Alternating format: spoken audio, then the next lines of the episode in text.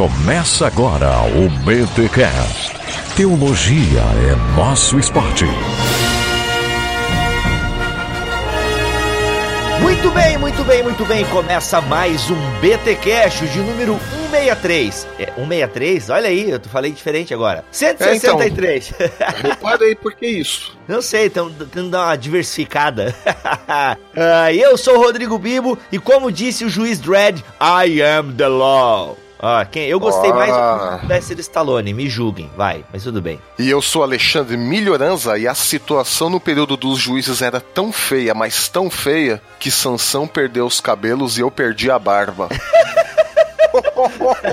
Ai, ai, ai. Olha aí, gente, voltamos com a série Aliança, que aqui no Bibotal, que você já sabe, é aquela introdução básica aos livros da Bíblia. Então nós já passamos pelo Pentateuco, já passamos por Josué. Hoje nós vamos dar uma olhada em Juízes e na pré-monarquia de Israel. Seria o livro de Juízes uma apologia ao reinado de Davi? Olha aí, vocês vão entender essa, essa parada toda aí. A gente já falou também, Emílio, sobre o período intertestamentário, já fizemos aí uma introdução aos evangelhos sinóticos, e é isso, né? Do Novo Testamento a gente tá caminhando devagar ainda. Ah, sim, a ideia é fazer um, uma parte antiga, outra parte novo, tentar fazer um em paralelo, né? É, justamente. Vamos caminhando, mas aguarde, gente, vai vir muita coisa boa. A teologia do Antigo Testamento não vai faltar também aqui na série Aliança. Inclusive, Emílio, já estamos preparando aquele episódio bacanudo sobre a lei no Antigo Testamento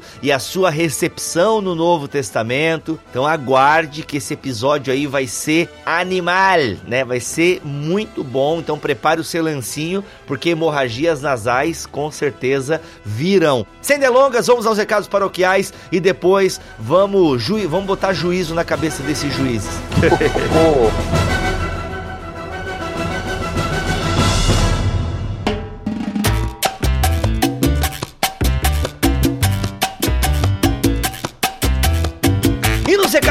paroquiais dessa semana, Melhorança, nós estamos sorteando o livro Igreja Sinfônica. Você já ouviu falar, Melhorança? Você que é um cara aí francês, tá preocupado com atentados e tal, mas você ouviu falar do Igreja Sinfônica da nossa galera ali do Movimento Mosaico? Já, já ouvi falar assim. Dizem as boas línguas que o Pedro Dulce mandou muito bem, hein? Quer dizer, ele foi o organizador do livro, né? Eu creio que deve, outras pessoas também contribuíram. Isso, com certeza. Então, toda a galera aqui do Movimento Mosaico participou. Toda a galera não, né? Alguns pensadores aí do Movimento Mosaico participaram e escreveram Igreja Sinfônica, um chamado radical pela unidade dos cristãos, editado pela Mundo Cristão. E tá aí, gente, ó, esse livro nós estamos sorteando para você. Então é sempre bom ganhar um livrinho, né? O Milho tava lá na França, ganhou um livrinho, chegou pelos Correios ou pela FedEx, né? sei lá o que que manda aí pra Europa. Não, foi pelos Correios. Pelos Correios, olha aí. Então demorou uns 5 anos, mas chegou, né? Mas como é bom, né, Milho, receber um livrinho na casa, sem gastar um tostão e tal, só abrir o plastiquinho e dar aquela curtida. Então assim, você pode ter essa sensação participando da promoção aí da, do livro Igreja... Eu não dei o um nome para essa promoção. É promoção sinfônica, vai. e olha só, para participar basta você preencher um formulário que está aqui na descrição deste podcast. E é bem simples, pessoal. Nome, e-mail, e-mail certo, por gentileza, e responder a pergunta: o que na sua opinião tem mais causado ou não, tá errada essa construção frasal. o que na sua opinião tem causado mais divisão na igreja de Jesus? E aí, na sua opinião, o que mais tem dividido os cristãos? E outra novidade dessa promoção, Bibo, é que os mantenedores também terão um sorteio próprio. Olha aí que beleza. Então sim, haverá um sorteio para os ouvintes em geral do Bibotalk e haverá um sorteio especial para os nossos mantenedores. Beleza? Olha aí, a generosidade do Bibotalk não tem limites. então fica aí a dica para você ouvinte que não é mantenedor, sinta-se estimulado estimulado a ser um. Lembrando que esse sorteio não vai ser só para os mantenedores que doam 50 reais ou mais, que é aqueles que aí têm direito aos livros que a BT Books produz e tal. Não, nada disso. Qualquer mantenedor, independente do valor que contribui, vai ter acesso a esse sorteio especial ao livro Igreja Sinfônica, tá bom? E claro, se você quiser apresentar uma proposta, né, o que nós poderíamos fazer, é seja bem-vindo. Não é obrigado, tá? A gente só quer ouvir a sua opinião. Na sua opinião, o que mais tem dividido os cristãos aqui em território nacional? Por quê? Porque esse livro, ele se propõe a dar aqui umas propostas para a unidade da igreja. Então participe da promoção sinfônica, uma parceria entre o Bibotalk e a Mundo Cristão. Beleza? Vamos lá, senhor Melhorança, que hoje tá juízo divino para todo mundo aí.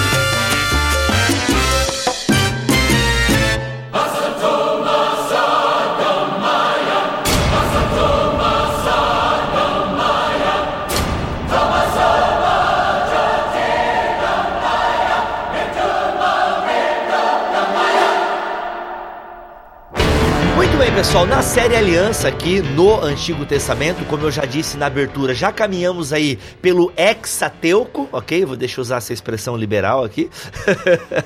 ah, não é tão liberal, Não, vai. não é, não é, não é. Pra quem não entendeu, o exateuco, algumas pessoas colocam o Josué dentro do Pentateuco, né? Como uma obra fechada e tudo mais. E até porque, Emílio, a tomada da terra, como é descrita em Juízes, alguns entendem que ela é um pouco diferente de como está em Josué. Por isso que alguns separam Josué de Juízes e colocam é, Josué lá com a galera do Pentateuco, né? Criando assim um hexateuco. É claro, porque Josué, sem entrar no, nos méritos mesmo, porque nós temos já o outro episódio que fala especificamente sobre Josué, mas eu tendo a concordar um pouco com essa ideia de hexateuco, porque Josué explica, explica não, mostra na prática a execução da divisão da terra que está proposta no Pentateuco. Então, se o Pentateuco é, ele vai mostrar a arquitetura da coisa, o desenho, e Josué vai mostrar a execução desse desenho, a execução desse projeto. Então, alguns falam, bom, Josué mostra a execução desse projeto que teve lugar, que aconteceu lá no Pentateuco, então nada mais que justo, entre outras razões, claro, colocar o Josué junto com os livros do Pentateuco, formando aí um hexateuco. Olha aí, e aí nós temos o que? Israel vai, sai do deserto, começa a tomar a terra, então tem todo o livro de Josué que fala né, desse assentamento, esse povo seminômade que passa a ser é, sedentário numa terra, começa a se fixar, toda a divisão né, das terras, a divisão ali das tribos, aquela coisa toda.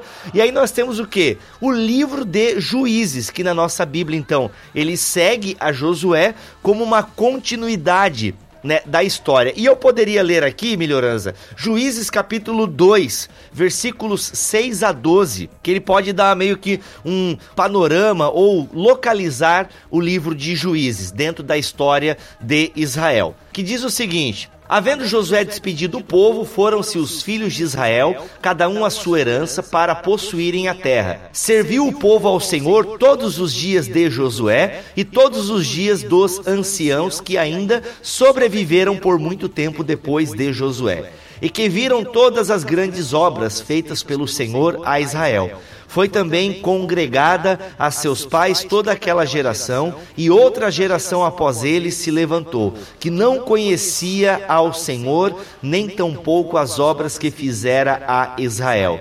Deixaram ao Senhor, Deus de seus pais, foram-se após outros deuses, entre os deuses das gentes que havia ao redor deles, e os adoraram. Juízes 2, 6 a 12.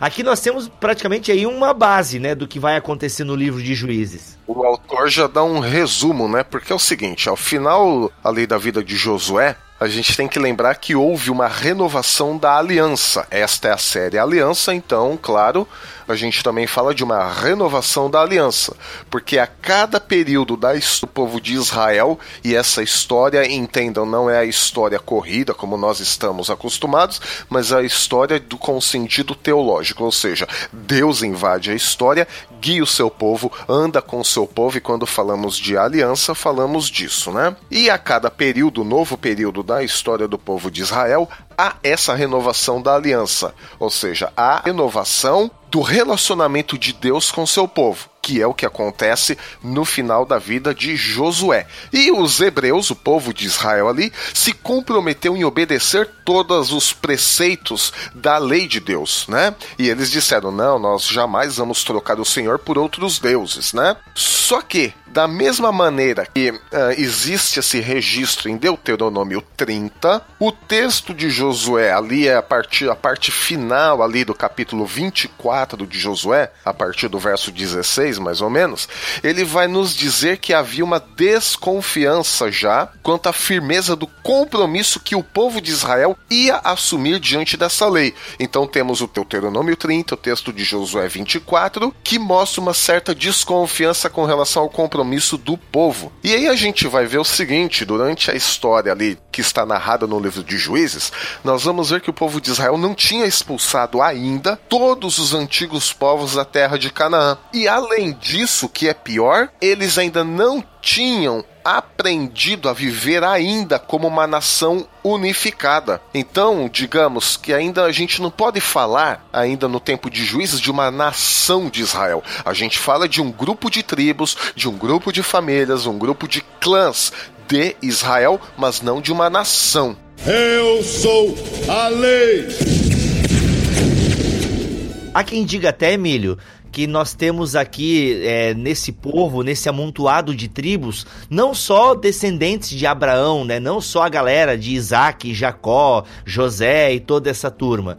Há quem diga, né? Isso aqui é uma especulação é, mais até da ciência da religião, digamos assim. Mas que na saída do Egito saiu uma galera junto com os hebreus. Saiu, texto é claro. Ah, é? Olha, saiu uma galera. Não é nem uma especulação da ciência da religião, é, é, é Bíblia mesmo, então. É Bíblia, é Bíblia. Sai uma galera, e é claro que essa galera não conhecia direito o Deus de Israel. É claro que, sendo. Eles foram conhecendo no deserto e tal, mas se a gente parar a pensar também que no deserto houve uma renovação do povo e tudo mais, né? Mas é, é importante a gente ver. E eu penso também que muita gente foi se agregando a Israel na sua marcha, né? Rumo à terra prometida. E até nesse assentamento da terra aqui, seja um assentamento por, é, mais com violência, como Josué nos coloca, ou aqui no livro de Juízes, porque no livro de Juízes dá mais a entender não tanta violência, mas a galera foi chegando, foi aí, ô, oh, posso fazer uma casinha do lado da tua aqui? Tanto que o povo não foi, é, não foi totalmente eliminado, né? Josué e toda a sua, como tu acabou de dizer, não eliminou toda a galera, né? Os gibeonitas, por Exato, exemplo. Exato, ia falar isso agora. Josué fez o acordo com os gibeonitas. E deu treta, né? Depois foi se incomodar. E claro, e a gente sabe que eles não morreram, e a gente sabe também que a região de Canaã, onde eles foram, ela estava bem habitada por vários outros povos, até porque, como a gente deve ter explicado em Josué, essa região ali de Canaã, ela estava meio desprotegida, né? O povo egípcio não estava mais cuidando daquela parte. Então, tinha uma galera chegando ali para aquela região, né? Então, tinha uma diversidade de povos bem grande ali em Canaã. Exato. Então, aí a gente fala aí de um intervalo, né, entre o período da entrada do povo israelita em Canaã até o estabelecimento da monarquia mesmo, né? Não até propriamente como Saul, é, tá bom, até Saul, mas eu, eu, tendo a encarar mais a monarquia fechada como nação a partir de Davi, né? Mas vamos colocar Saul, né? Então o livro de Juízes, ele vai relatar como esse amontoado de tribos, famílias e clãs foi se virando entre a entrada do povo em Canaã até ali o período comecinho ali com Saul e propriamente estabelecimento de uma nação de Israel com Davi. Um período difícil, conturbado, onde Deus, uh, o texto narra que Deus mandou pelo menos ali duas coisas, né? Deus mandou inimigos para julgar o povo, mas Deus também mandou libertadores, que são chamados juízes, quando ali o povo já estava ameaçado até praticamente de extinção, né? O povo clamava e Deus mandava os juízes. mandava o juízo e mandava os juízes. O juiz e os juízes, aí, ó, muito bem. Inclusive, essa questão da monarquia, ela é patente também no, no livro, ela, ela fica evidente, porque nós temos pelo menos quatro momentos do livro de juízes em que o autor ou autores ele coloca a, várias vezes a mesma frase. Naquela época não havia rei em Israel e cada um fazia o que bem entendia, né? Dando a entender que se houvesse um rei, como no período monárquico, nada disso teria acontecido. Ou seja, se houvesse um rei, não teria tanta bagunça assim como foi o período dos juízes, né? E isso leva alguns estudiosos a datarem a composição, a redação do livro no período monárquico, já no período ali provavelmente de Davi, porque nós sabemos também pelo texto bíblico que a corte de Davi contava com o serviço de escrivães reais. Até a gente defendeu isso, né, Milho, na, na, introdução ao Pentateuco, que boa parte do Antigo Testamento, dos escritos mais antigos, eles datam provavelmente ali a partir da monarquia, até pelas condições, né? O povo estava em paz, de certa forma, tinha estrutura, tinha recursos, tinha os escribas reais e tal. É claro, muita coisa pode ter sido escrita na antiguidade e a história é antiga, mas veio chegando a, sendo preservada por tradição oral, né? E começa a ser escrita a partir da monarquia. Gente, isso é uma teoria, tá? A gente, como a gente deixou bem claro, se você crê que Moisés escreveu todo o Pentateuco, você não está errado e tem todo o direito de acreditar nisso, ok? A gente só defendeu essa ideia justamente por causa disso, essa questão que alguns autores levantam que a estrutura, né, leva a entender, até porque tem vários anacronismos, né, no, no Pentateuco, até nos próprios juízes. Próprio Josué, né, e esse povo habita aqui até os dias de hoje. Deixa bem a entender que é, o escrito é posterior. Mas, gente, é só uma teoria, não vamos brigar por causa disso. Eu sou a lei. E falando um pouco dessa estrutura, Embora juízes, uh, alguns eruditos, alguns pesquisadores não coloquem juízes na mesma obra que o Pentateuco ou o Hexateuco, como no caso de Josué, o livro de juízes também está uh, fundado sobre uma teologia deuteronomista, ou seja, o que é a teologia deuteronomista? É a fidelidade à aliança. Como essa fidelidade à aliança se manifestava no cotidiano, né, na segunda, na terça, na quarta, na quinta, nos dias da semana, nas relações interpessoais, como deveria ser essa fidelidade à aliança, os preceitos da lei. Então, qualquer um que era fiel à aliança de Deus, fiel ao relacionamento de Deus com o povo, era aquela pessoa que seguia fielmente os estatutos de Deuteronômio, especialmente do livro de Deuteronômio. Nós vamos ver que a teologia de Juízes, a história teológica de Juízes, ela tem muito amparo nessa teologia do livro de Deuteronômio. E com isso, a gente entende que o livro de Juízes, ele cobre aí um período de pelo menos três séculos. Isso quer dizer que ele foi provavelmente, e aqui eu deixo já a minha opinião, tá? Ele foi provavelmente escrito no período monárquico, porque, ao meu ver, fica difícil sustentar essa frase naquela época, não havia rei em Israel, então cada um fazia o que bem entendia, se não houvesse um contraponto de uma era com um rei, porque até aquele momento eles não tinham ainda vivido uma vida com um rei, um governo com um rei. E não tinha como comparar. Mas, sendo escrito no período monárquico, Ou seja, havendo um período de comparação de uma era com o rei e uma era sem rei, essa frase se justifica. Então ele foi composto aí num período de pelo menos três séculos. Quando eu digo composto, eu estou também colocando a parte da história oral. Não há propriamente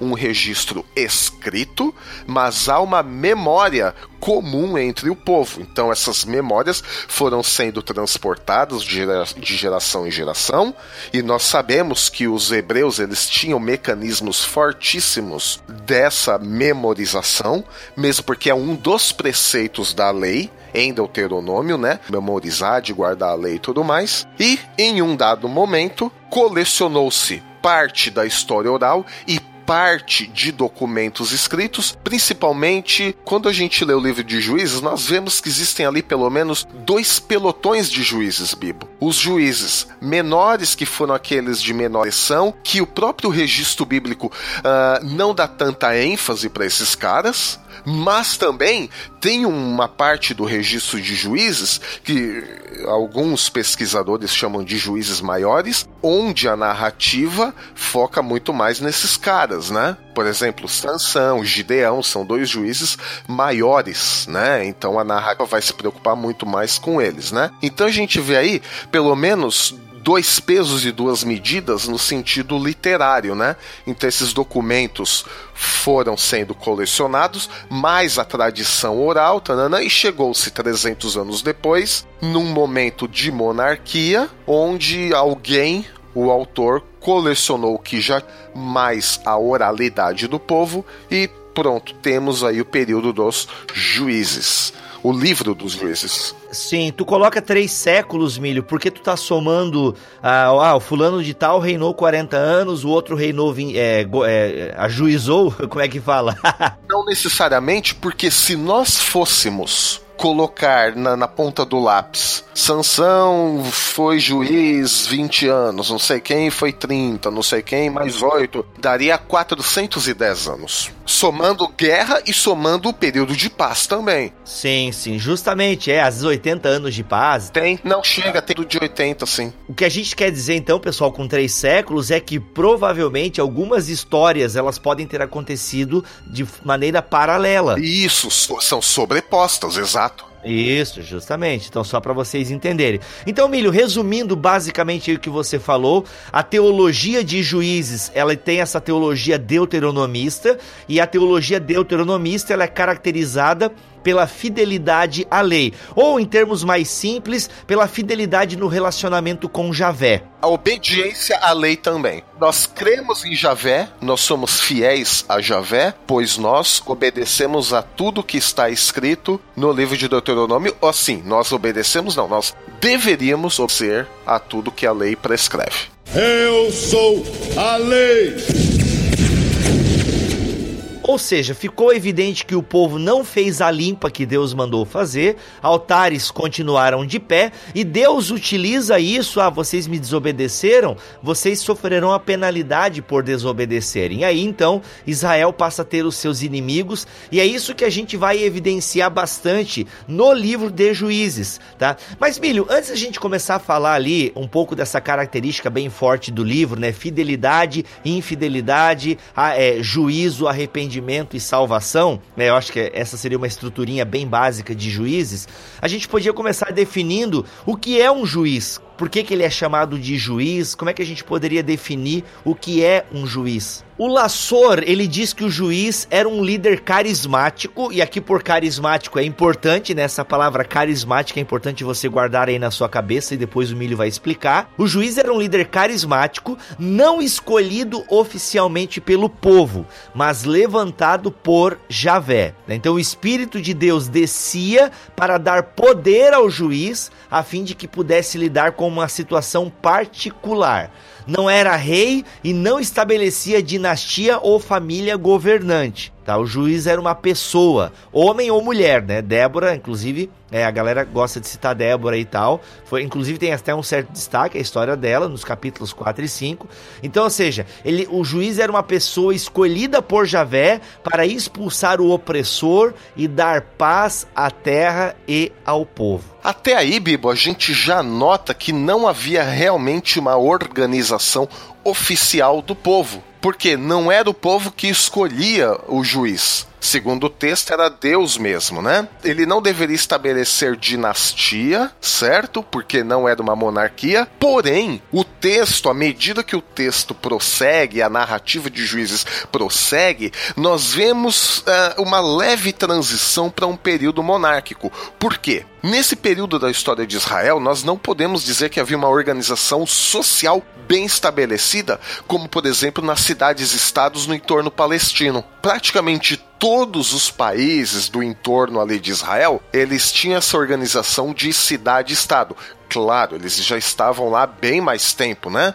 Porque o, o povo israelita tinha, historicamente, tinha acabado de chegar aqui, entre aspas, né? Então, a própria população deveria se organizar para promover segurança. Por quê? Porque não tinha um Estado, não tinha um exército formal. E aí a gente começa a notar um negócio muito interessante, Bibo, porque após a divisão da terra em famílias, em clãs ali em Josué, a gente começa a reparar que houve uma certa segregação daqueles que foram perdendo suas terras. Por quê? Porque começaram a haver empréstimos. Empréstimos que não tiveram o seu pagamento estabelecido. Isso, assim, são estudos fora do âmbito teológico, mais do âmbito social e antropológico, mas que ajudam a gente a compreender um pouco mais por que esse período de juízes foi tão conturbado, né? Então a gente começa a ver aí um distanciamento daquela vida semi-nômade que os hebreus levavam, né, para uma vida totalmente sedentária. E isso ocasionou outros problemas. À medida que o povo foi se sedentarizando, se é que existe essa palavra, mas você ouvinte entendeu, alguns problemas começaram a acontecer. E o mais grave deles foi o que? O distanciamento da lei, em outras palavras, a desobediência. A desobediência. Eu falei em francês. Droga. A deso. Gente, o milho. Ué. O milho tá ficando é, com a mente francesa, gente. Ele tá confundindo francês com português. Tem hora que não sabe mais falar em português. Aí, ai, ai, vai esquecendo as raízes, vai. Vai, vai esquecendo. Eu não faço de propósito, eu juro.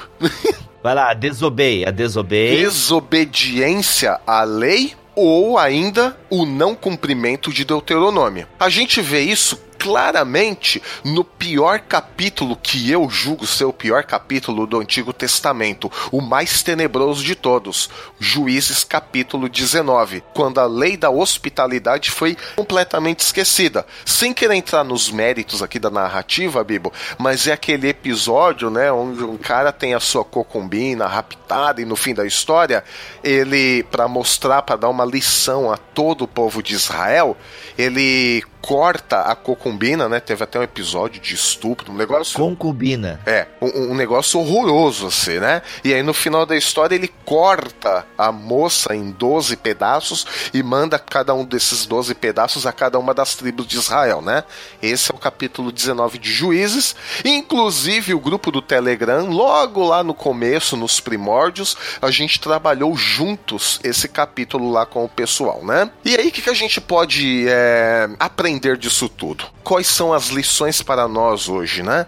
Por causa de interesses pessoais, de riqueza e posses, lembra, o povo, cada um teve a sua parte da terra, mas acordos comerciais começaram a acontecer, empréstimos não pagos começou a acontecer, e por causa desses interesses pessoais de riqueza e posses, o povo desraçou a esquecer da lei de Deus. E esses juízes de Israel geralmente não é uma regra 100%, mas via de regra, eles eram geralmente pessoas de posses. E aí a gente começa a ver um início de um sistema monárquico em Gideão. Por quê? Porque após as suas vitórias, oferecerão a ele um governo local, né? Por quê? Porque não era a nação de Israel, né? Era aquele grupinho ali da, daquela determinada região, ofereceu para ele um governo local ali, hereditário. E outro exemplo também é com Jefté. A gente tem também, depois das vitórias de Jefté e depois daquele episódio onde ele mata a sua filha em sacrifício, sim, eu creio que ele matou a filha em sacrifício, embora alguns vão discordar, né? É, tem umas teorias diferentes aí. Isso, exato. É, mas eu já deixo aqui a, a minha teoria, mas uh, de repente a gente, depois num plus, a gente pode até alongar essa discussão, né? A gente vê ali também, depois desse episódio todo, um princípio de governo permanente. Por quê? Ele aceita o líder guerreiro do povo, certo? E aí, só que para ele aceitar isso, ele impõe alguns termos que acaba sendo aceito pela população, que era o que? Quais eram esses termos, né? Que ele fosse o chefe local ali daquela região. Só que se a gente investigar também a, a história, ler o texto atentivamente, a gente vai ver que ele não tinha tantas posses materiais alguns outros juízes, porque ele era tipo um guerreiro profissional, ele era tipo um mercenário. Então assim, ele também nessa época estava querendo ter um pedaço de terra dele. Então, em Juízes, isso é o mais próximo que a gente chega de uma monarquia, mas não propriamente, porque não podemos falar ainda de um governo integral de Israel, ação de Israel. Eu sou a lei. Muito bom, gente. Eu penso que você está conseguindo localizar aí, você que está lendo o livro de Juízes ou você que vai ler agora, você está ouvindo esse BTcast, está conseguindo localizar o livro, a sua estrutura, tá? Ah, onde ele está localizado dentro do Antigo Testamento, a seu contexto histórico. Acho que é bem importante todas essas informações que a gente está trazendo aqui para vocês. Milho, antes eu tinha falado ali de uma certa estrutura teológica, digamos assim, do livro de Juízes que é essa característica, né? O povo tá ali, como a gente leu ali no capítulo 2, o povo foi se esquecendo, né, daquilo que Javé tinha feito. Porque é bom o pessoal lembrar que uma das características da fé de Israel é justamente a ação concreta de Javé na história. Então, por isso que a gente vê muito no Antigo Testamento essas ações miraculosas de Deus na história de Israel. E claro, obviamente depois Deus faz uma única ação histórica que vale por, todo a, por toda a eternidade, em Jesus Cristo. Mas antes de Jesus, é muito comum nós termos essa ação histórica, essa ação de Deus no povo de Israel, né, com o povo de Israel. Mas como o povo foi se esquecendo de Deus, a gente tem justamente isso, né? O que? O povo se esquece de Deus, Deus utiliza os povos vizinhos para castigar Israel, até que de alguma forma o povo se lembra que existe um Deus, ou seja, quando o calo aperta, a galera berra: Ó oh, Deus, por favor, nos salva. Deus levanta esse juiz, como a gente já definiu ali através do Laçor, é um cara capacitado, né? Ou seja, o que é um líder carismático? Esse líder carismático é aquele líder que é o que? Dinamizado pelo Espírito para o que? Para cumprir uma tarefa específica. Aí o que acontece? A galera vai lá, é liberta do seu inimigo e cada história de juiz que você for ler, seja de Sansão, seja de Gideão, a de Débora, eles vão ter mais ou menos esse modus operandi, né? Eles agem, eles vão em batalhas, eles vencem a batalha por causa de Deus, não por causa do juiz. É importante frisar isso. E aí o que acontece? A galera vive um tempo de bonança, né? A palavra de Deus é, ou a lei, ela é restabelecida, a galera tudo louvando a Deus. Viu, ó, gente? Esse é o nosso Deus, né, que nos liberta dos seus inimigos e blá blá blá. E aí o que acontece? Começa a ficar tudo legal de novo. A galera vai dando aquela esfriada. Mano, é muita nossa vida isso isso, né? Começa a dar aquela esfriada. E aí vem a idolatria. Como é que a gente consegue explicar, Milho, a idolatria no contexto do livro de juízes? Bom, não é tão simples assim, mas a gente uh, vai tentar explicar. O livro de Deuteronômio, a lei de Deus, a aliança de Deus, prescreve que não terás outros deuses diante de mim. E aí depois não farás imagem de escultura, né? E aí a gente pega esse conceito e fala, bom, então idolatria é apenas fazer imagens de escultura. Uh, não, não necessariamente. A gente falou agora há pouco, Bibo, sobre a questão social no livro de Juízes, após a divisão da terra, a questão dos empréstimos não pagos, a questão por ter cada vez mais terra e tudo mais, né? A questão da hospitalidade que foi esquecida, né? Por causa de interesses pessoais de riqueza e posses, certo? E aí a gente pode ver o seguinte: à medida que o povo começou a buscar mais riqueza e posses, Afinal, não era a nação de Israel, era um conglomerado de tribos e cada um brigando ali para ter a sua fatia, né? Pós-morte de Josué, as pessoas, coincidentemente, entre aspas, passaram a esquecer a lei de Deus. Ou seja, então a gente pega interesse, quanto maior o interesse pessoal, menor o interesse na lei de Deus. Por quê? Essa é a verdadeira questão da idolatria, que persegue que a Bíblia fala de capa a capa. O que é esse interesse pessoal acima do interesse da palavra de Deus? É quando o homem faz de si mesmo o seu próprio Deus. Ou seja, eu sou mais importante que todo mundo, então eu mereço tudo de bom e do melhor. E quando eu penso mais em mim mesmo do que do próximo, a minha tendência, claro, é esquecer a palavra de Deus, porque a palavra de Deus diz que eu devo amar o próximo como a mim mesmo. Só que eu só amo a mim mesmo e não amo o próximo. Não amando o próximo, claramente eu vou deixar também de amar a Deus. Então, esse é o conceito de idolatria que a Bíblia nos diz desde Gênesis. O homem troca Deus por si mesmo. Ele tira Deus do centro da sua vida e coloca a si mesmo como centro da sua vida. Ora, eu sendo o meu próprio Deus, eu tenho o direito dado por mim mesmo sendo o meu próprio Deus, de ter, é, de ter tudo aquilo que eu mesmo quiser. Isso é idolatria. Então, idolatria não é ter uma imagem de escultura, porque a imagem de escultura ela só vai é, materializar aquilo que eu mesmo já sou de mim, meu próprio Deus. Então vou criar um Deus Baal, um Deus Moloque, um Deus isso, um Deus aquilo, para justificar o meu próprio desejo egoísta. É isso que Jesus bate tanto nos fariseus, o sermão da montanha vai trabalhar com isso, os profetas, toda a Bíblia vai seguir nessa linha de dizer: homem, pare de ser o Deus de si mesmo e coloque Deus como o centro da sua vida. Pense no próximo também e não pense somente em si mesmo.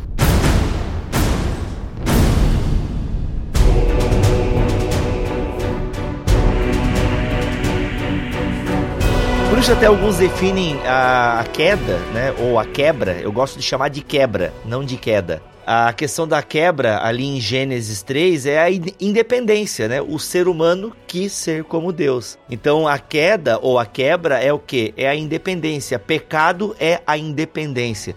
Eu nunca me esqueço, até uma vez escrevi um textinho no meu finado blog Ócio Teológico, uh, um texto chamado Independência e Morte, porque foi o que aconteceu no Éden, essa luta por independência, né? E o ser humano caminhando sozinho, meu amigo, não tem como. Tá aí a história da humanidade para provar. Até, Emílio, tem uma história, a gente não vai abordar aqui, pessoal, a, a história dos juízes, tá? É, eu sei que a turma do Juntos em Um, que é um podcast onde o Cacau participa, eles falam sobre os heróis da Bíblia, então é bem provável que eles vão fazer algum. Eles já fizeram sobre Josué, inclusive tá muito legal porque é um podcast sobre o mesmo livro da Bíblia, mas a gente fala uma coisa e eles falam outra. Ah, mas são coisas contraditórias? Não, focos diferentes. Então eles focaram bem na história de Josué, tá bem legal. E aqui eles não Onde sei... o Cacau não participa, Bíblia? Cara, eu não sei. Deve existir algum podcast cristão que o Cacau ainda não não participou, mas ele tá em todas. É o Manhattan, Dr. Manhattan da Podosfera. né? Mas é bem legal. E o, o, Juntos em Um talvez faça algum episódio sobre os principais juízes e tal. É, eu sei que o Irmãos.com também fala sobre personagens da Bíblia. Então dá uma fuçada lá ou cobrem essas pessoas. A gente não vai ficar detalhando aqui episódio por episódio. Mas dentro disso que o Milho tá falando, tem um episódio no capítulo 17 que me chama muito a atenção, que é o santuário particular de Mica. Quem é esse cara? Esse cara, como não havia lei em Israel, não havia algo que padronizasse a espiritualidade, esse cara ele resolve fazer um santuário para ele. Ele encontra aí um levita que tá passeando e perdido por aí, ele resolve dar casa, comida e roupa lavada para esse cara. E aí, ó, vamos fazer um santuário aqui, meu amigo. Vamos fazer um santuário que tá tudo certo. Aí, ó, você é um levita, eu, eu faço um espaço aqui e tá tudo bem. Ó, o versículo 5 diz o seguinte: Este homem, Mica, tinha uma casa de Deus e ele fez um efode e terafim e deu a investidura a um de seus filhos que veio a ser seu sacerdote. Nesse tempo não havia rei em Israel e cada qual fazia o que lhe parecia correto. Todos os elementos religiosos, né? Toda forma. É. O cara pega, faz o filho dele, ele cria um santuário, ele põe o filho dele um sacerdote e tá tudo bem. Ou seja, essa é a essência teológica aqui do livro de Juízes. Não havia rei em Israel e cada qual fazia o que lhe parecia correto. E detalhe, gente, aqui o que está sendo discutido no capítulo 17 é uma questão religiosa. Para a gente ver como o rei e o sacerdote eles vão ser figuras fundamentais na monarquia. Né? Então o rei não tinha só responsabilidade política, ele tinha responsabilidade religiosa também. Tanto que Saul era profeta, né? a gente vai ver depois quando for estudar a monarquia. Inclusive já até avisando que a gente não vai conseguir fazer uma introdução à monarquia nesse episódio.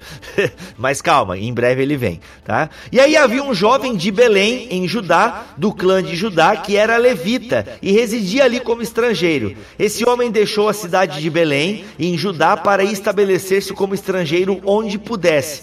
No curso de sua viagem, chegou à montanha de Efraim, à casa de Mica. Mica lhe perguntou: De onde vens? Eu sou levita de Belém. Ou seja, é um pregador itinerante, está rodando por aí, vê se acha alguém para dar um, um púlpitozinho aí. Ando em viagem a fim de me estabelecer como estrangeiro onde puder. Fica comigo, disse-lhe Mica. Sê para mim pai e sacerdote, e lhe darei dez ciclos de prata por ano, roupa e alimento. O levita foi. O levita concordou em ficar com esse homem, e o jovem foi para ele como um de seus filhos. Mica deu investiduras ao levita, e o jovem se tornou seu sacerdote e ficou morando na casa de Mica. E agora disse Mica: Eu sei que Yahvé me fará bem porque tenho este levita como sacerdote. Olha só, cara. Olha aí, interesses pessoais. Tava tudo zoado. Veja só a, a questão da idolatria. Ele falou: o Senhor, Deus, todos os elementos, levita, efode e tudo mais, né? Então ele usou elementos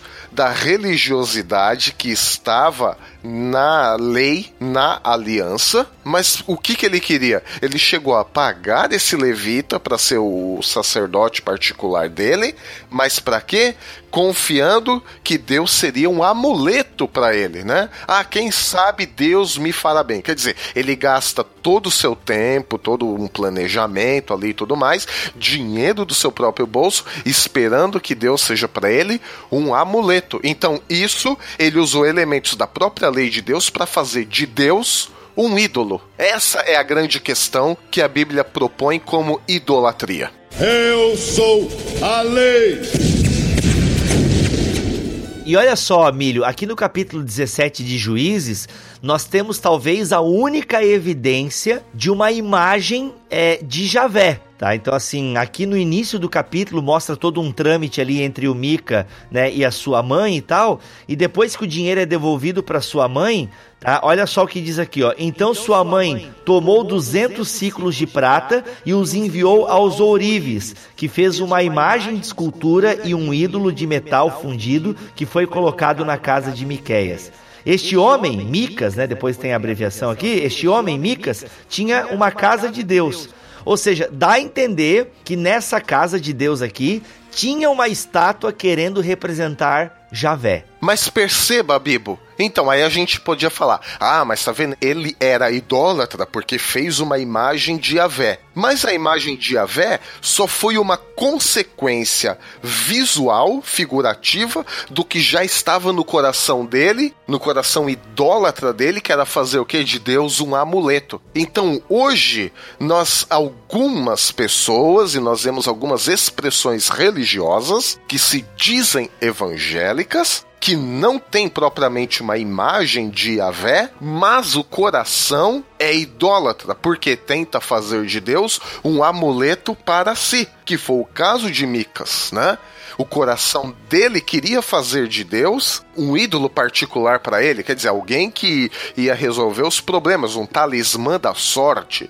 E depois ele materializou, ele concretizou essa idolatria numa imagem. Então, por isso que eu estou defendendo aqui que idolatria não é propriamente você fazer uma imagem para adorá-la, mas é quando seu coração está inclinado para Deus ou para qualquer outro ser, ou, via de regra, nós mesmos, uh, e se torna uma desculpa para a gente realizar os nossos próprios desejos. E quando a gente faz de Deus um ídolo, na verdade a gente não está nem aí para Deus é, nele mesmo. Porque a gente quer que esse Deus que a gente inventou por aí, aí aqui eu pego um pouco aí do que Feuerbach disse, né? Foi homem, foi o homem que inventou Deus à sua imagem e semelhança, né? E eu acho que Feuerbach tem toda a razão nesse aspecto, porque a gente cria um Deus para fazer as nossas vontades como um talismã. Essa é a grande questão que o livro de Juízes também nos ensina. E sabe, Milho, olhando para essa história do Mica, eu vejo muito uh, o surgimento de igrejas, né? Se a gente pudesse fazer já essa aplicação, muitas igrejas elas surgem e é exatamente como a história de Mica. As pessoas querem fazer a sua casa de Deus. Só que, ao contrário de Mica, que provavelmente fez aqui uma,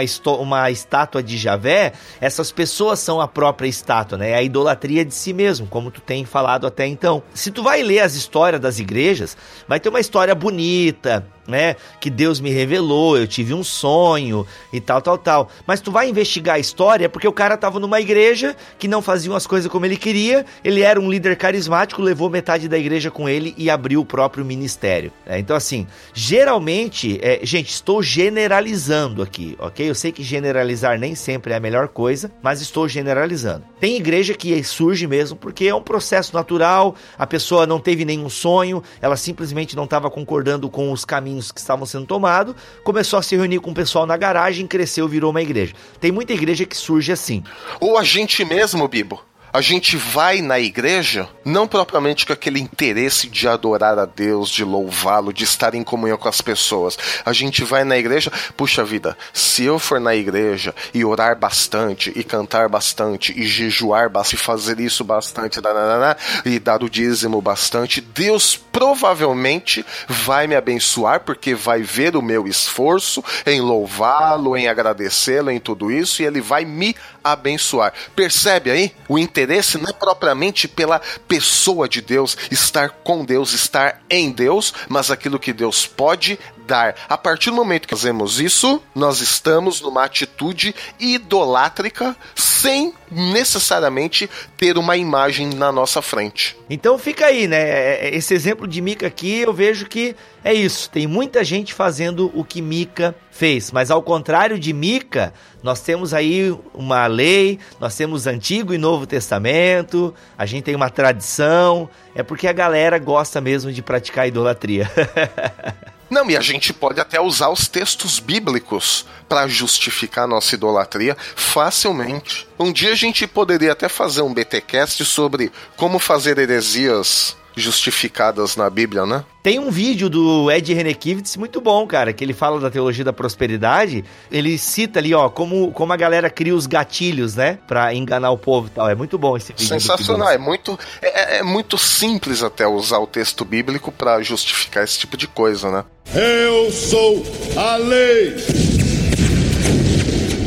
Milho, para a gente caminhar para o final aqui deste episódio, a contribuições teológicas de juízes. Eu penso que a principal delas é mostrar que Deus é o Salvador. Exatamente, que apesar da nossa. Posso dar minha veia calvinista? Oh, sempre, cara. Aqui tem espaço para calvinistas, arminianos. Vai vir um episódio sobre molinismo, aguarda aí. Oh, oh. Apesar da nossa depravação total, da maneira como nós levamos a vida longe de Deus, ele sempre, sempre vai nos buscar, ele sempre vai nos mostrar a saída né, dos nossos próprios erros em buscarmos a nós mesmos como Deus, né? Essa é a principal contribuição teológica do livro. Embora o livro de Juízes também trata de alguns princípios teológicos básicos, assim, né? Eu tenho pelo menos aqui cinco. Uh, a gente não necessariamente vai tratar dos cinco, óbvio, não temos tempo, mas apenas para citar aí para os nossos ouvintes, né? Uh, o livro de Juízes vai tratar primeiro o ciclo do período dos juízes, né? Que vai de um estado de bem-aventurança, vamos dizer assim, né? Tudo está bem. E aí, por tudo estar bem, o homem vai procurar o seu próprio interesse, vai esquecer Deus, e aí vai. Isso vai originar toda uma distância de Deus. Deus manda aquilo que você mesmo já falou, né, Bibo? Aí Deus vai mandar um povo que oprime, e o povo chora diante de Deus. Deus ouve o clamor, manda o juiz, aí vai de novo pro período de paz. Então, é esse ciclo da depravação total do homem e o livramento de Deus, apesar da nossa desobediência, né? Em falando da desobediência, o segundo ponto aqui é a própria desobediência do povo à aliança, quer dizer, de uma certa forma, o cumprimento, digamos assim, de Deuteronômio e Josué 24, né? O terceiro ponto, que ao meu ver aqui é o ponto alto, que a gente já falou um pouco agora, né, sobre isso, que é a justiça e a graça de Deus. Olha, a gente fala, não, o Antigo Testamento é a lei, mas, gente, se juízes, se o livro de juízes nós não conseguirmos ver a graça de Deus, é porque tá faltando aí uma leitura um pouco mais. Tá? Porque se aquilo não for graça de Deus, eu não sei o que é graça. O quarto aspecto aqui é o papel do Espírito do Senhor nos juízes, né? Que é o, aquilo que, o, que você falou também agora há pouco sobre essa liderança carismática, que a gente vai poder abordar um pouquinho mais sobre isso daqui a pouco.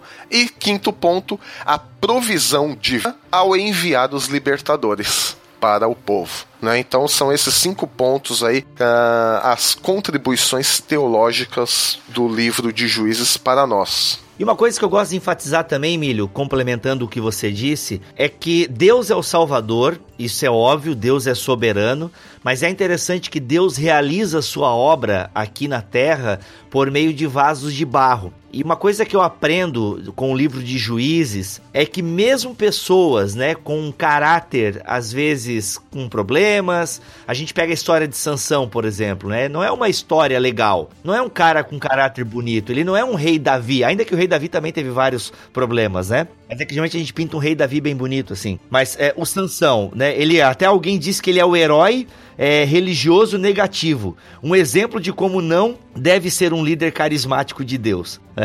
então, assim, ele foi um cara com sérios problemas. Na verdade, a lista de Hebreus 11, né? Se a gente for analisar a vida de cada um ali, a maioria deles tem um desvio de caráter e tal, alguma coisa aqui. Por quê? Porque, como você bem disse, a depravação total tá aí para não deixar ninguém limpinho. E o livro de Juízes mostra isso, que mesmo pessoas com falhas de caráter, quando elas se colocam na presença de Deus, elas podem ser usadas por Deus. Quando elas se colocam é, e dizem: Deus, eu sei que tu está fazendo uma obra aqui neste mundo e eu quero fazer parte daquilo que tu estás fazendo aqui no mundo essa pessoa pode ser usada por Deus. Obviamente, gente, que com isso a gente não quer dizer, eh, não é aquela teologia Gabriela, né? Eu nasci assim, eu sou mesmo assim e vou ser para sempre assim. Não, eh, não é essa teologia Gabriela. Eu sei que eu cantei a música errado, mas vocês entenderam. eu nasci assim, eu cresci assim e sou mesmo assim. Você sempre. Mas a, a, ideia é que mesmo pessoas com desvios de caráter podem ser usadas por Deus. E assim, gente, a, até mesmo nós, agora que estamos aqui no Novo Testamento, né, temos essa graça de Deus, como tinha também lá no livro de Juízes, ok? Que fique bem claro. Mas nós temos uma compreensão da graça maior, nesse sentido, acho que tu concorda comigo, Milho, que a nossa compreensão da graça é maior do que aqueles tinham. A nossa compreensão, sim. Embora eu tenda a dizer que a operação da graça ela é a mesma. A nossa compreensão muda radicalmente. Em Jesus isso muda radicalmente. Nós temos mais informações, né? Nós temos acesso e nós temos acesso à revelação especial de Deus, que é o próprio Jesus Cristo. Então isso nos dá, né, um plus. Eu sou a lei. Às vezes as pessoas se cobram demais, elas não fazem algo para Deus porque não se sentem dignas. Gente, vamos olhar para a história dos juízes. muitas pessoas, mesmo sabendo que não eram dignas, se colocaram na presença de Deus e se deixaram usar na obra de Deus. Então, a gente tem que aprender isso. A gente tem a graça, essa graça não é uma graça barata, a gente tem todo um caminho de discipulado, né, que nos cobra uma série de coisas, uma série de posturas, mas assim... Ei, Bonhoeffer! É, tá aí, Bonhoeffer tá aí, né? Então assim, gente, mas não é... A gente nem sempre vai estar de acordo com a ética do Novo Testamento nós nem sempre estaremos de acordo com a ética bíblica, né? Nem dez mandamentos a gente consegue obedecer, né? Quem dera um Novo Testamento inteiro. Então, assim, Claro, esse discurso ele é muito perigoso, eu sei, porque com isso nós não queremos aqui promover uma vida né, de libertinagem. Não, eu sou assim mesmo? Não, repito, não é teologia Gabriela. Mas eu lamento que às vezes muitas pessoas não desenvolvem potenciais na causa do evangelho e na obra de Deus porque não se sentem dignas. Gente, digno você não é mesmo, porque é Deus quem é o juiz. Que bom que se sente assim, é, né? Que bom, e sinta-se sempre assim. Mas saiba que Deus é o soberano, Deus é o salvador e é Deus quem age. Mas Deus age através de seres humanos e seres humanos pecadores. Né? Deus fez história com os juízes, mesmo esses juízes nem sempre sendo pessoas boas. Então, deixe-se é, ser usado por Deus. Permita que Deus lhe use para a sua obra. Deus está fazendo algo no mundo, certo? E Deus não precisa de você, porque Ele é soberano. Mas é fato que Deus faz a sua, a sua obra com agentes humanos e você pode ser um agente desse. Eu penso que essa para mim é uma grande lição que eu aprendo aí com o livro de Juízes. Deus é soberano, age na história e age por meio de figuras humanas. E Deus, eu tô aqui. Eis-me aqui, Senhor. e falando um pouco disso, Bibo, até essa, aproveitando a sua palavra pastoral, poimênica, a gente pode falar um pouco da liderança carismática, entrando um pouquinho mais aí no detalhe dessa liderança carismática. Esses líderes que eram chamados de juízes, como você disse no começo do episódio, eles não foram eleitos e nem herdavam as suas funções, né? Eles se apresentavam espontaneamente, às vezes não, né? Às vezes Deus aparecia lá para eles assim, né? E eles agiam conforme a necessidade. Por isso a gente diz que foi Deus mesmo que os levantou para essa função. Então, embora eles tenham essa nomenclatura de juiz, na verdade a sua função primeira era militar, não era jurídica. Mas em todo caso, assim, a gente pode inferir, a gente pode resonar. O saco de francês! Mas a gente pode imaginar que a justiça que eles buscavam era com base na libertação dos israelitas, da opressão que eles sofriam por outros povos, mas essa justiça baseada na lei de Deus, né? Eu sou a lei. Agora também outra coisa, Bibo, que a gente é, às vezes esquece. Você tratou muito bem disso agora há pouco, né? Quando falou que os juízes não eram nenhum exemplo moral, né? Uh, não, o livro de juízes não tem nenhum interesse, ao meu ver, né? Ele não faz nenhuma menção de qualquer função espiritual por parte dos juízes, né? Ou seja, não era função de Sansão, Jefité, Débora levar todo o povo à adoração única de Deus. Era livrar o povo no momento específico de um problema que eles mesmos tinham causado por se desviar da lei. Então eles não tinham nenhuma ligação com o tabernáculo, eles não incentivavam o povo a voltarem-se para Javé nem nada, que vai ser justamente a tônica depois dos profetas. Os juízes, como você mesmo disse, não tinham nenhum padrão ético moral elevado. A gente vê Gideão, ele acabou adorando o manto sacerdotal que ele mesmo tinha feito. Capítulo 8, verso 27. A gente vê que Jefté sacrificou a própria filha, que eu insisto nessa questão, né, do que ele sacrificou a filha. Capítulo 11, verso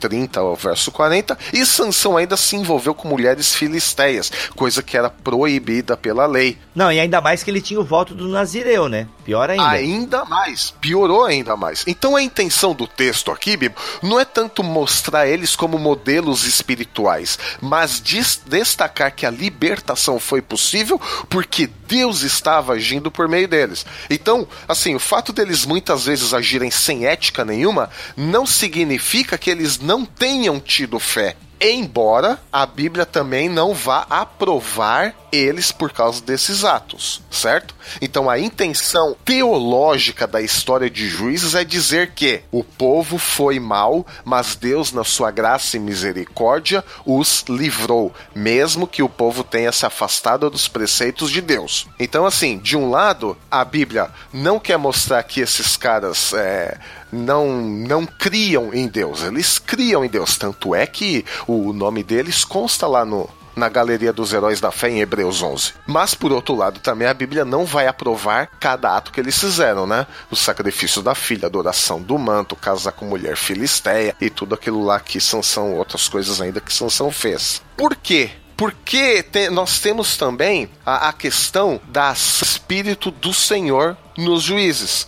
Porque é, ela é um pouco diferente daquilo que a gente tem no Novo Testamento. Os antigos hebreus, o povo de Israel, Uh, eles não tinham a mesma compreensão que nós temos do Espírito Santo. Você falou da graça, né, agora há pouco, né, Bibo? Então, assim, a gente pode ver também pelos relatos que o povo não tinha a mesma compreensão que nós temos do Espírito Santo como pessoa da Trindade. Então, assim, é, essa questão do, do, Espírito Santo como pessoa, é, ela foi, ao meu ver, o um entendimento progressivo que nós temos de Deus. A gente fala muito de revelação progressiva de Deus na história, né? Mas eu também quero trazer aqui a questão do nosso entendimento progressivo de Deus. E outro ponto também que merece destaque, ah, falando aqui do Espírito Santo, ah, é essa capacitação que o Espírito do Senhor dava para o juiz. E essa capacitação que o Espírito Santo dava para o juiz não vai implicar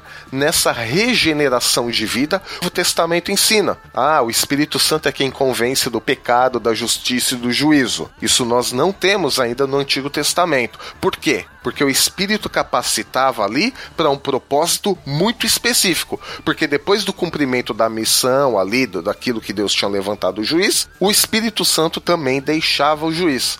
Então o Espírito dava uma, digamos, como dizer, uma autoridade momentânea para o juiz convocar os exércitos para as batalhas, já que não tinha um exército formado, não havia um estado, então o juiz meio que tinha que se virar lá para formar o exército dele, né? O, o, que dirá então Gideão, né? Que de 22 mil, coitado, passou para 300, né? Então, logo assim, quando alguém conseguia reunir o povo para uma missão específica, isso significava para o povo, naquele momento, naquela situação específica, que Deus estava com aquele juiz. Porque o povo via claramente depois que Deus estava com ele pelos resultados que isso trazia ao povo.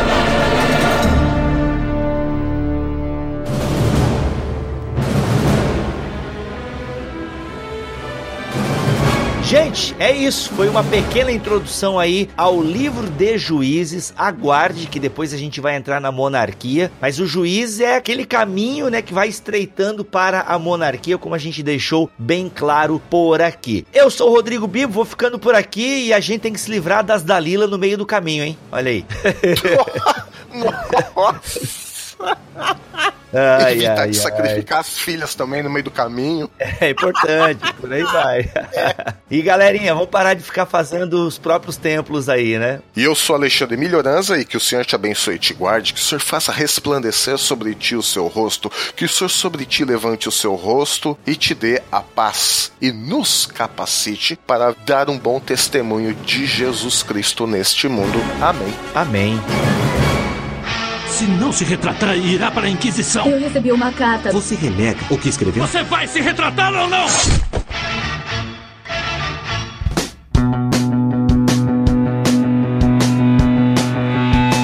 Fala, crente! Começa mais um Concílios e Guilhotinas aqui no BTcast. Depois de termos tomado umas e outras no último podcast com o Marcelo Berti, foi sensacional. Teve os mimizinhos básicos, não é? o pessoal parece que não ouve o podcast direito e depois vem reclamar nos comentários. Mas tudo bem, tá tudo certo. Teve gente aí que inclusive andou mandando guilhotinas, só que lembrando aqui, pessoal, guilhotinas só podem para os dois últimos episódios. Então não adianta aí pegar um erro que a gente falou lá no episódio 66 ou 104 se a gente já tá agora, por exemplo, no episódio 163. Então não adianta, tá? É sempre contando os dois últimos episódios, ok? E o nosso primeiro e-mail de hoje aqui é do Jordan Arley, o Jordan aí, nosso ouvinte antigo já. E ele diz aqui que tem 36 anos, é morador do Rio de Janeiro e ele é um dos indigentes. Foi um apelido que eu dei, né? Quando o ouvinte não se manifesta, não deixa o seu nome, né? Então ele fala aqui que ele é um deles aqui que eu acabei falando em alguma leitura de e-mails por aí. Ah, estou terminando de ouvir o BTcast 161 sobre método parabólico de Jesus e me lembrou de um livro editado pela editora Fiel que se chama Ministrando como o Mestre, onde o escritor fala sobre o estilo de ensino de Jesus. O livro é ótimo e vale comprar mesmo apesar de pequeno. É muito bom para reflexão e aprendizado de como o mestre era um ensinador eficaz. Outra dica relacionada à leitura das parábolas é do uso dessas técnicas mencionadas. Aqui eu posso falar de um pastor chamado Ruaribe Paglarim, cujas chamadas ilustrações são histórias criadas com o mesmo fim que o mestre utilizava para levar a reflexão e ação daqueles que os ouviam. Bom, por enquanto é isso. Muito obrigado e que Deus continue a abençoar a todos. Valeu, Jordão! Próximo e-mail aqui é do Diego Oliveira. Olá, tenho 21 anos e sou de São Paulo, da Igreja Comunidade da Graça, onde tenho como pastor presidente o Carlos Alberto de Quadros Bezerra, ó, e também como pastor o Ademar de Campos e o pastor Carlos Alberto Júnior, que tem lutado contra o escravismo. É, inclusive, ele diz aqui que o Bibo acaba citando eles, né, em um dos podcasts passados aí. Ele continua aqui: Cara, ouço vocês há uns três meses e agora que tomei coragem para mandar o um e-mail. Foi um amigo que me apresentou vocês e hoje já são umas 30 pessoas mais ou menos da nossa igreja que os ouvem. Peguei para ver desde o primeiro podcast e estou no 70 agora, mas às vezes dou uma escapada e ouço os que vocês lançam recentemente. Já tive diversas hemorragias nasais e tem sido emocionante. Por causa de vocês, tenho estudado com mais afinco a Bíblia e lido livros que vocês indicam também. Parece que quando ouço vocês, já são meus amigos e que estou conversando. Amo vocês em Cristo e vou tentar, na medida do possível, mandar mais e-mails. Até mais, um abraço. Valeu, Diego. Que legal, cara. Essa sensação que você sente aí de né, ter proximidade com a gente é algo que muitos dos nossos ouvintes é, acabam reportando também. E a gente, claro, fica muito feliz e agradece muito o carinho de todos vocês, beleza? E o nosso último e-mail de hoje é do Sérgio. Ele diz aqui: Tenho tido muitas dificuldades em fazer estudos sistemáticos da Bíblia devido à minha condição financeira e o meu tempo que tem sido muito curto. Mas eu amo a Bíblia e sou obreiro na casa do Senhor e diretor da escola dominical e professor na mesma. E nos últimos tempos, finalmente eu descobri esse programa magnífico, extraordinário, tem preenchido algumas lacunas em minha mente. Agora eu vou virar ouvinte assíduo dos programas, tem uns expositores e debatedores que me deixam até com água na boca de tanto que me alimentam e confesso que a primeira vez que eu vi vocês fiquei duas horas e meia de pé sem me mexer para lugar algum. é uma viagem, eu sei, mas parabéns a todos vocês e que Deus continue os abençoando. Muito bem, valeu galera, obrigado por todos aí mandarem os seus e-mails. Não esqueça, você além de escrever para nós também pode mandar o seu áudio, seu efeito BTcast aquele áudio de no máximo 1 minuto e 30 segundos, sem edição, beleza? De preferência numa qualidade razoável, sem muito barulho no fundo e tudo mais. Você pode fazer isso de duas formas, que é mandar para o nosso grupo de distribuição do WhatsApp, se você está cadastrado lá, ok? O link está aqui na descrição da postagem desse BTcast. E a outra forma é você, assim como as pessoas que nos escrevem, mandar para o nosso e-mail, que é o podcast@bibotalk.com. Lembrando, crente, que estamos nas redes sociais: Facebook, Twitter, Instagram, Telegram, WhatsApp. Meu Deus do céu! Sim, você pode interagir conosco em todas elas. Tem os nossos perfis pessoais. Olha lá, eu, Bibo, Alex, a Glória e o Milho estamos no Twitter, estamos no Facebook. E se você quiser bater um papo com a gente por lá, Fique à vontade, é só chegar, beleza? Nem sempre a gente fala coisa com coisa, a gente fala umas besteiras, faz umas brincadeiras, tá bom? E para isso você pode encontrar também os links aqui na descrição, tá? É só acessar a postagem desse BTcast que você vai ter acesso a todas as nossas redes sociais. A principal delas, a nossa página no Facebook, o www.facebook.com.br Bibotalk. Vai lá, curta ela, compartilha nossas postagens também nos seus perfis, tá certo?